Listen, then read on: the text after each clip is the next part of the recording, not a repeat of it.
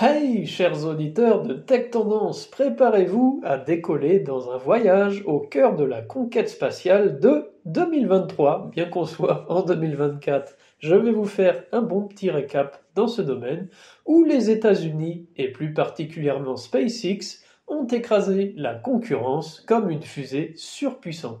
C'est moi, votre capitaine à travers les étoiles de l'infotech et spatiale, et aujourd'hui on plonge dans une année où le ciel n'était pas la limite, mais plutôt le terrain de jeu d'Elon Musk et de sa bande.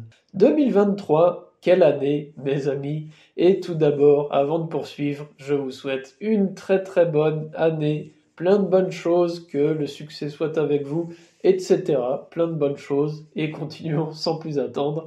SpaceX, ce n'est pas seulement une entreprise, c'est une machine à conquérir l'espace. Imaginez 96 lancements de Falcon 9. 96, faites la division sur 365 jours, vous verrez que c'est énorme. C'est presque au total deux par semaine.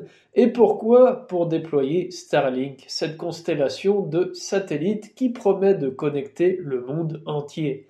Et vous savez quoi? Ils n'ont même pas transpiré pour y arriver. Mais attendez, ce n'est pas tout. SpaceX a aussi lancé sa Falcon Heavy, envoyant en orbite le drone spatial militaire X-37B. Pensez-vous que c'est impressionnant? Eh bien oui, en tout cas j'en ai fait une vidéo et un podcast sur le sujet, mais aussi un article sur le blog si vous avez envie d'aller y jeter un coup d'œil. Attendez d'entendre parler du Starship, le gros bébé de Musk et de SpaceX qui malgré quelques booms explosifs, promet de ramener des humains sur la Lune.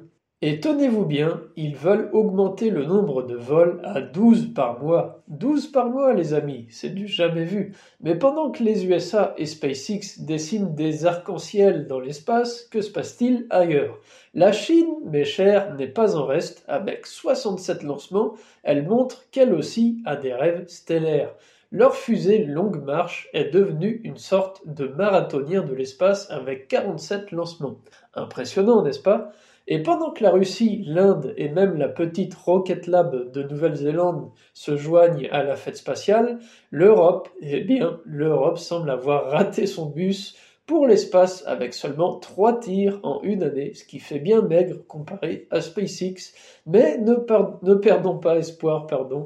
Ariane 6 et Vega C sont en chemin pour redonner à l'Europe son ticket stellaire. Ah, et le Japon, ne l'oublions pas. Trois lancements dont un petit faux pas avec leur lanceur H3.